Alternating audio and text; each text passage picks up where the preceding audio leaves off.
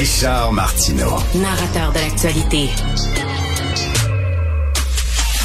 Il y a des gens qui vivent quatre vies dans une vie, ça n'a pas de bon sens. Là. Tu, tu- tu lis leur biographie puis tu dis, écoute, il y en a-t-il bien arrivé des affaires, ma vie est plate en vierge à côté de la leur. C'est le cas de Guy Fournier euh, qui publie euh, sa biographie écrite euh, avec euh, Pierre Huet, qui est ici, que vous connaissez bien, Pierre Huet, le gars de Beaudommage, d'Offenbach, euh, qui a écrit énormément de biographies. Et ça s'intitule Jamais deux sans moi, un sacré beau titre. Euh, on va- a trouvé. Que Pierre a trouvé un sacré beau titre. Mais d'abord et avant tout, j'ai, deux personnes euh, euh, très cultivées devant moi.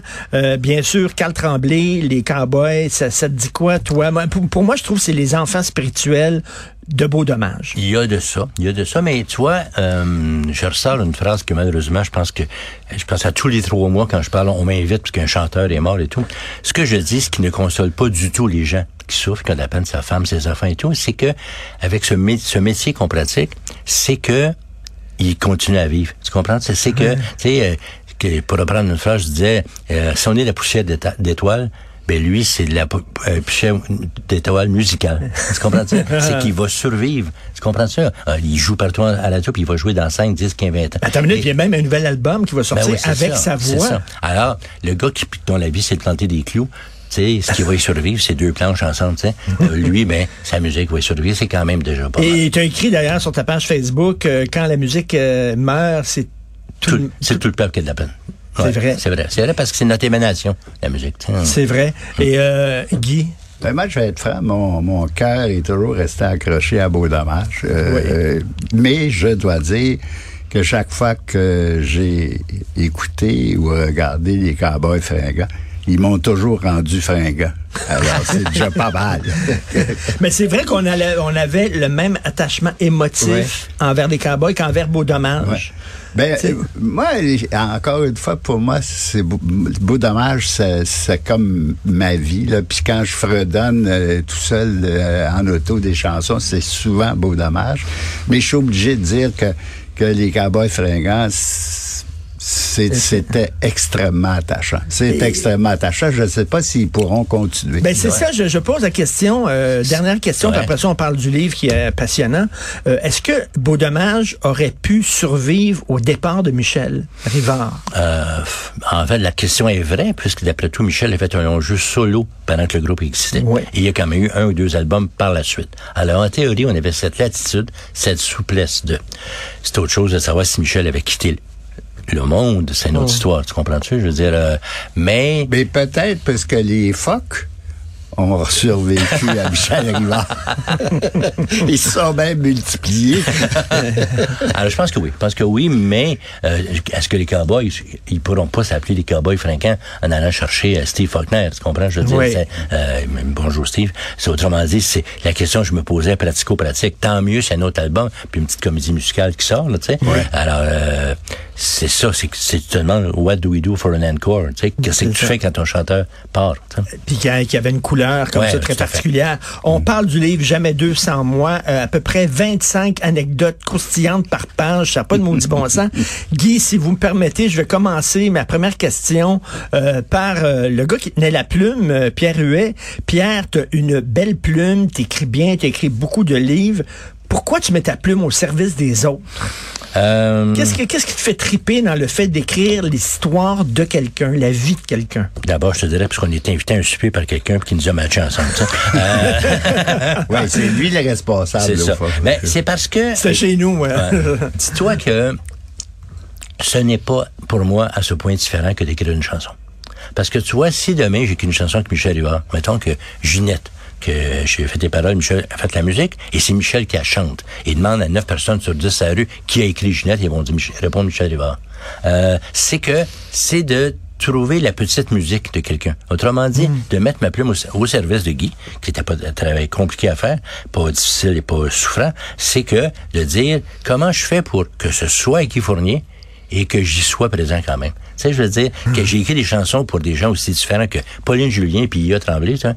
Et j'ose espérer que dans chacune des chansons-là, j'y étais un peu quand même. C'est vrai, c'est vrai que c'était différent. Il y en a une qui faut ça, pas l'autre. l'autre, il n'y a pas dedans. mais, que tu parles à travers la personne dont c'est ça, la je pense, j'ai la prétention de penser, je suis au service de Guy Fournier, de la musique de Guy Fournier quand, quand on se met à faire ça, euh, mais j'ai la prétention de penser que j'y suis un petit peu quand même. Et- et- Mais je pense que euh, là-dessus, un côté plus important que ça, Richard, c'est que ce qui a été pour moi extrêmement important de, travailler avec, avec Pierre, c'est qu'il y a beaucoup de choses, particulièrement, euh, je donne comme exemple les deux femmes euh, qui sont toujours vivantes et dont je parle. Euh, dans les deux cas, je savais pas par quel bout les prendre.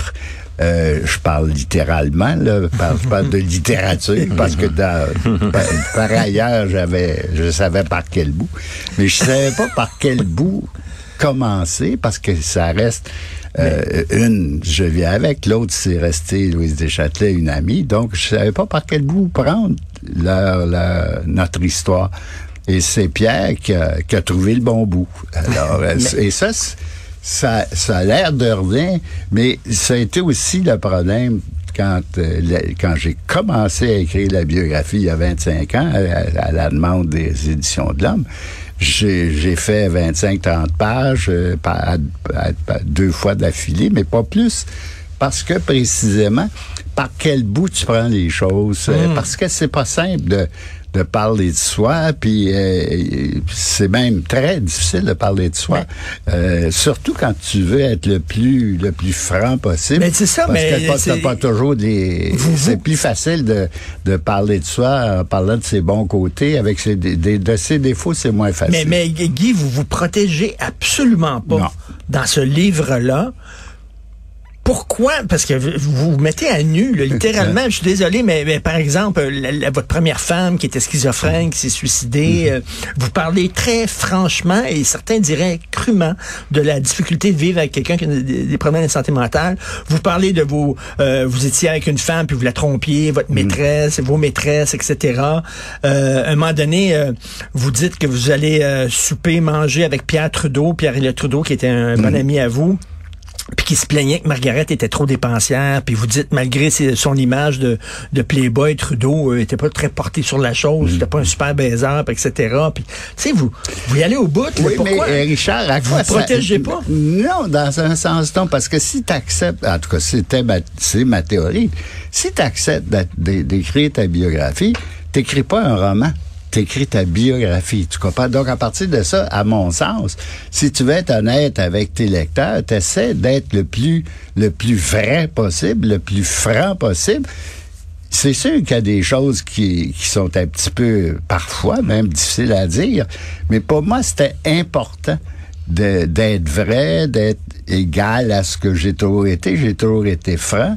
Comme disait, pu- comme disait Louise Deschâtelet, souvent beaucoup trop franc, mais ça... Vous auriez pu parler seulement de votre vie professionnelle, mais vous parlez énormément de votre vie personnelle, vos histoires de jupons, de, de Oui, mais parce que, parce que les femmes ont été extrêmement importantes dans ma vie. Les femmes m'ont beaucoup changé. Chacune d'elles m'a changé. Donc, à partir de ça, de, puis en plus, écrire sur ta vie professionnelle, c'est quoi l'intérêt? Dans un sens, dans, un sens, tout le monde a une vie professionnelle, mais tout le monde n'a pas forcément une vie. Les, les, vies personnelles des gens diffèrent beaucoup d'une personne à l'autre. Alors que une vie professionnelle, c'est déjà assez plate de la vivre puis de la faire. mais, mais, mais, mais, mais Pierre, euh, est-ce que t- ton rôle de biographe, c'est aussi de protéger quelqu'un? Quand Guy arrivait, euh, puis te racontait des histoires, est-ce que tu disais ça, on peut pas, on peut pas mettre ça dans écoute, le livre, je Guy, vais- parce que je- ça n'a pas de bon Je sens? vais d'abord ajouter une chose, c'est que ça m'avait fait peur un jour, je lisais les, les, les, les journaux personnels de Jean Cocteau. OK, bon. Et je me suis rendu compte que quelqu'un, un écrivain, qui écrit son journal personnel, il écrit pour quelqu'un d'autre. Il écrit pour la postérité. Il écrit pas pour noter, oublie, oh, pas oublier d'acheter du pain demain. Il écrit déjà pour quelqu'un d'autre. Quand quelqu'un écrit son autobiographie et parle à une tierce personne, dans ce cas-là, c'est à moi, il y a beaucoup plus de franchise. Tu comprends-tu? Ah. toi, tu cries pas pour la, pour la- le balcon. Mm-hmm. Tu sais, tu te, tu te racontes. Et oui, ma job, c'était rarement de dire, non, non, non, Guy, tu peux pas raconter ça. Ou c'était plutôt de, de, de signaler à Guy que, il m'a donné un exemple tout simple, qui est banal. Il dit, il, était pogné à accompagner Jacques Brel pendant deux semaines qui était euh, en panne ici, je peux dire. Il dit, je prends Brel, je l'amène au Café des artistes. Ma job, c'est de dire, Guy, hop, hop, hop, hop, Café des artistes. Tu prends pour acquis le Café des artistes. Mais les gens qui connaissent Café des artistes, parce que Ferland a parlé du chat dans une chanson, il faut que tu parles de ça. Alors, je suis comme, le- j'appelle toujours ça, je suis le premier lecteur.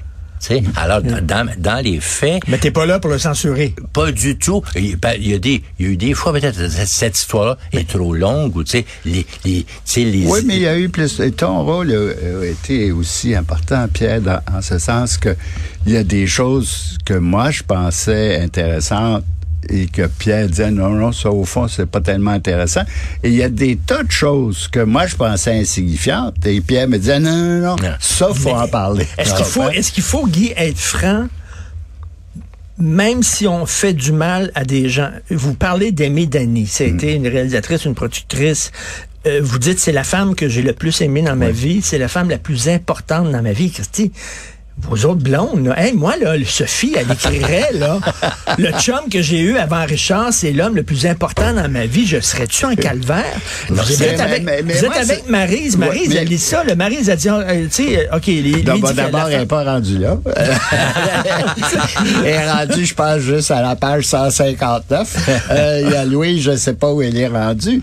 Mais pour Mais- moi, euh, c'était pas pas grave euh, de l'écrire ni de le dire parce que elles le savent. Les deux le savent. Autant Louise Deschâtelet que Maryse savent que ça a été la femme de ma vie. Donc, à partir de ça, j'avais pas à le cacher.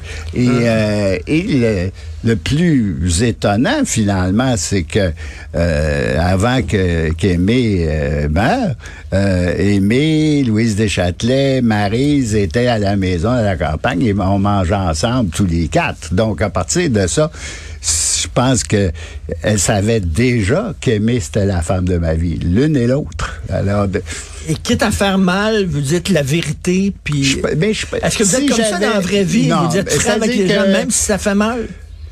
Oui, c'est oui parce que hier là, justement euh, j'ai rencontré un animateur de radio euh, très connu euh, surtout le matin et qui a- qui utilise certaines béquilles verbales puis même si je le connais pas ou à peu près pas je lui ai dit, écoute, ça, ça m'agace quand tu passes ton temps à répéter telle chose parce que je reproche beaucoup aux gens de pas être francs parce qu'on pourrait, on pourrait être tous un peu meilleurs qu'on est si les gens avaient le courage Mais- de nous dire ce Ah qui oui? fait défaut.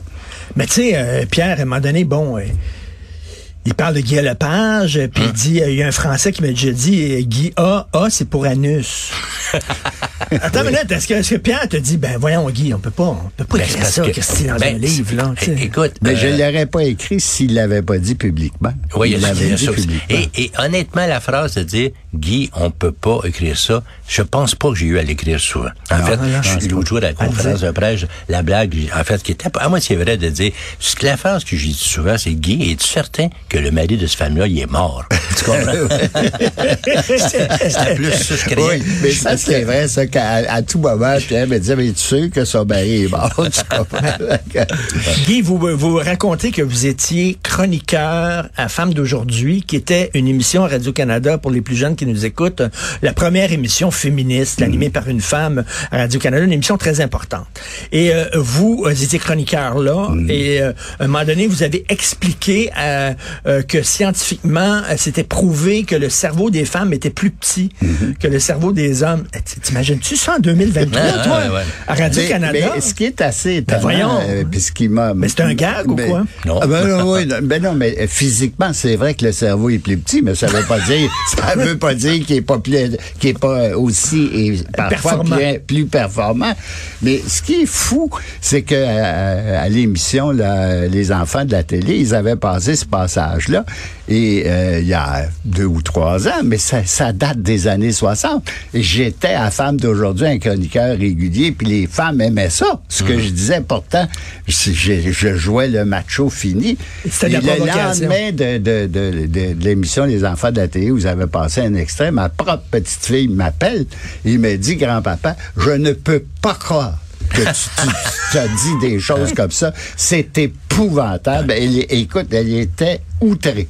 Absolument Ben, qui- outrée. Mais- Comme quoi, au fond, tu peux pas juger avec 40 ans de, Non. de, de, de différence. Et je pense que ça m'a, tu sais, hein, les Anglais, les anglophones ont une phrase qui dit The man you love to hate. Tu sais, tu focusais quelque chose. Et tu viens de dire toi-même, euh, tu dis, je jouais le jeu d'être le macho fini. Il y une, avait une intelligence de la part des, surtout auditrices, de faire la différence entre quelqu'un qui est provocateur. Tu sais, tu sais, quand tu vas voir un show d'humour, puis dans la salle, ça fait, oh, mais tu sais, la personne est en train de provoquer. Mais tu sais, regarde, le, le personnage de, de Jean Bessé dans Jamais sans toi, il était macho. Tu comprends? Mais les femmes l'adoraient. Alors, à partir de ça, il y avait... Aujourd'hui, tu pourrais pas faire ça. Tu pourrais même pas Non. commencer. Donc, à partir, à non, partir de ça... Mais Mais, mais vous, vous, vous avez vécu dans les années 60, là, euh, euh, l'é- l'étape ses fesses de la secrétaire ou, ou de- vous, vous l'avez vécu, Ouais, ça. ouais, Puis commun. Vous, cachez pas là, que c'était un peu comme ça là, à l'époque. là. Et Aujourd'hui, oui, euh, ben regarde, je, je, les, ben, je, l'ai- je l'ai dit à quelques reprises, puis je le redis. Euh, je- on faisait des parties, là, notre, notre gang dans les années 60, le, le samedi soir, et c'est à, à peu près pas un party qui se finissait pas sans que les femmes fassent des striptease. Nos femmes fassent des striptease. Alors, la seule chose que je regrette, c'est que ça soit pas encore comme ça. mais c'est ça une biographie, c'est c'est quand on lit euh, la vie de Guy Fournier, c'est une fenêtre sur une époque. Absolument. Puis, C'est ça qui est le fun et- d'une bio. Et, et- et Guy me permettrait de dire que, qu'à un moment donné, j'ai dit, est-ce que tu as des regrets? Et il a parlé en masse de, du projet sur Pierre Palado, que sans doute qu'il verra jamais Ouais. le jour. Bon. Et, puis je me suis dit, j'ai une question. Je dis, mais je voulais aussi dire, y a des choses que tu regrettes? Ça, c'est que, que tu regrettes de pas avoir fait. Y a des choses que tu regrettes d'avoir fait? Et je veux dire, tu sais, t'avais, t'as eu la lucidité de dire ça, dans le sens que je veux dire, la, la phrase de dire, si t'as une autre, ça se passait de même à l'époque, Oui. euh, aussi longtemps que toi, tu es encore vivant, tu es encore là pour dire, par contre, autrement dit, là, c'est pas, euh, euh, tu peux dire de quelqu'un, tu, tu peux dire de tel comédien que c'était un pogneur de derrière, mais il est mort, la vie est belle, mais tu es encore vivant. Et donc, c'était ta Mais- job dans ce livre-là de, de, de, de- d'en Mais, parler. mais ça demande un certain courage quand même de montrer le- cette époque-là ce que telle ça qu'elle demande? était. Sais-tu ce que ça demande? Je pense que écrire une biographie, il faut que tu le fasses avec beaucoup de modestie puis beaucoup d'humilité, parce qu'à partir du moment où tu le fais pas comme ça, je suis pas sûr que c'est si intéressant de le lire. Euh, et- Et tu sais, je parlais, je fais un lien. Moi, ça m'étonne pas que Pierre Huet ait écrit la bio de Guy Fournier. Euh, Je vais t'expliquer ça. Beau dommage nous a amené dans la modernité. Tu on le dit tout le temps. Euh, avant, la chanson, c'était les lacs, les forêts, etc. Beau dommage nous a amené en ville, les ruelles, tout ça. Guy a amené le Québec dans la modernité. Euh, premièrement, par ses textes dans Perspective, qui étaient Ouais. totalement nouveaux. C'était un, un si Foglia a pu après ça euh, exister, c'est Ouais. grâce à Guy Fournier. Euh, la même façon de, de- même Yvon Deschamps m'a dit que ça l'avait inspiré quand ben, il a totalement. Euh, là. un, un gars qui parlait de sa vie de gars sans, sans se cacher au jeu. Jamais deux sans toi, c'était vraiment... On se ramassait dans un milieu bourgeois. Mm. Avant, à la télévision, c'était la petite patrie, c'était le milieu populaire. Milieu bourgeois à Outremont, avec euh, des personnages Mm. homosexuels euh, qui étaient là. On n'avait jamais vu ça à TV. TQS, après ça, la diversité Mm. TQS. Euh, Vous teniez, Guy, à mettre des gens de différentes races à, à- à- à l'écran. Ben, tu c'est un peu beau dommage, Ben, ben. C'est comme le- le, ben, saut à la Tu, modernité. sais, hein. tu parles de TQS, ma directive aux ressources humaines, c'était moi, je veux, quand je vais entrer dans l'édifice, je veux revoir les mêmes personnes que je vois quand je marche dans la rue, comme on était Il faut le dire que c'était- à, à la gare Jean Talon, Parc Extension. derrière la gare Jean Talon. Moi, quand j'étais dans la rue, dans ce quartier-là, Ben oui. il y avait des gens de partout, et c'est ceux-là que je voulais voir à l'intérieur de, de l'immeuble, et c'est ceux-là que j'ai vus. Mais c'est ça le rôle important. Ben- Vous avez joué un rôle très important dans, dans, dans- dans la culture au Québec. là. C'est pas rien que l'histoire Ben, de tu sais, couchette. Là. Au Votre lancement bio, du là. livre, j'ai eu une phrase qui a l'air d'être ma, job est finie, puis j'ai été payé, donc je peux dire ce que je veux. Donc elle se dit, c'est une chose que de travailler avec quelqu'un qui a parcouru un siècle, ça n'est une autre que d'avoir la chance de que quelqu'un qui a modifié son siècle. Oui. Tu comprends-tu? Je veux Oui. dire, au cinéma, à la télévision et autres, tu sais, alors c'est pas de la flagornerie, la job est faite. Tu sais, je veux dire... Mais, euh, mais c'est vrai, dans le journalisme, en télévision, en cinéma, c'est quelqu'un qui a amené le Québec un peu plus Voilà, loin. voilà. euh, et différent. Puis c'est pour ça que lors de notre souper euh, chez nous, je tenais tant à, que- à ce que Guy euh, écrive sa biographie parce que ce que vous avez fait, c'est important. Il faut que les gens le sachent. Puis en même temps, c'est un... Tu sais, vous faites partie d'une génération, là, à un moment donné, là, cette génération-là, elle sera plus là. Puis il faut... Ça, ça sera pas long. Non, non, on veut vous garder, mais c'est- important de laisser des traces de comment c'était à cette époque-là. Mais je dois, te dire, Richard, que tu as énormément d'influence puisque tu étais au moins le 30e qui m'adjurait d'écrire ma biographie. Et tu es le seul que j'ai écouté. mais, mais, mais Pierre est un grand lecteur de biographie. Pierre et moi, on s'écrit souvent en disant As-tu lu tel bio As-tu lu tel bio? Puis tu sais, c'est un grand lecteur de biographie. Puis tu s'il y a quelqu'un qui devait euh, vous aider à l'écrire, c'était bien lui. là. Puis, euh, non, non, c'est c'est un livre absolument Mais même si vous êtes un grand lecteur de biographie, j'en écrirai pas eu d'autres. Puis, on va, on va, on va, pas, on va pas se le cacher. Euh, tu t'es un grand lecteur de bio. On aime ça. Ça prend dans une biographie des histoires croustillantes. Bien sûr. Pas rien que ça. C'est certain que c'est l'histoire du Québec à travers la vie d'un homme. C'est l'histoire des médias à travers la vie d'un homme. Mais on- ce qu'on veut aussi, c'est les potins. Ouais. Mais aussi... c'est important. Et, et Il y en a en Ouais, puis, tabarnouche. mais puis je pense qu'il faut aussi, euh, faut aussi un peu d'humour. Là, je pense que euh, pour moi c'est important parce que souvent les biographies c'est d'un grand ennui. On apprend bien les choses, mais c'est d'un Ben oui. grand ennui. C'est rare qu'on pouffe de Et rire. le fait que j'ai un petit peu travaillé en humour aidait, tu sais. Mais juste Ouais. une dernière chose, je veux dire, c'est que, tu sais, j'ai eu l'expression parce qu'elle est, est en anglais, puis elle est péjorative, name dropping. Euh, c'est quand même vrai qu'on commence ce livre-là avec euh, Maurice Duplessis, tu sais, qu'à la fin, on est avec Pierre Trudeau, mais qu'en chemin, tu rencontres André Breton, tu es avec Brel et autres, tu sais. Euh, écoute, un jour, je- j'ai l'air d'avoir un fixe sur Jean Cocteau, ça s'arrête à une certaine place, mais dans la biographie de Cocteau, au début, il était Mais j'aime mieux ça que ça soit Jacques Cocteau qui a un fixe sur toi. Mais dans- donc, la bio, Jean Cocteau, au début, il était avec Marcel Proust, puis à la fin, il écrit une chanson pour Johnny Hallyday. Tu sais, c'est Ouais, quand même, euh, là, là, mais ça n'a pas de bon sens. Tu sais, le vieux gag, là, tu vois une photo de Guy Fournier à côté du pape, puis les gens disent, c'est qui le gars en blanc, là, avec le chapeau à, à côté de Guy Fournier, là? Ouais. C'est vraiment ça, il est partout, c'est comme Zelig, là, tu sais, là. Exactement. Le- il est- ah, Guy Fournier là, en France, etc. Guy Fournier qui se promène tout nu dans les rues de Paris sur un vélo, euh, non, non, une moto. ah, sur une moto, Ouais, c'est ça. Et je suis content qu'on l'ait attrapé vivant, le Guy Fournier, parce que je donne toujours l'exemple, Jean Bissonnette. Jean Bissonnette, qui était un peu un mentor pour moi. Jean a écrit aussi l'histoire de la culture au Québec, tu sais. Et il y a eu, oui, il y a eu un podcast avec lui, choses comme ça. Mais maudite affaire qu'on a échappé à un livre. Tu sais, moi, Oui, tu vrai. Et à ton lancement, le jour, je parlais avec un producteur, je te, te- Mais- te dirais qui, qui commençait à me dire, on pourrait aller manger ensemble, tu sais. Moi, j'ai fait ça, j'ai, tu sais, autrement dit, là, je suis, je suis content que les podcasts existent parce que, à défaut de tout le monde écrire un livre de 400 Oui. pages, que on, les- on les attrape vivants, vrai. Exactement, enregistrer ça. Puis c'était une époque absolument formidable. Donc, c'est l'histoire des médias, c'est l'histoire de la télé.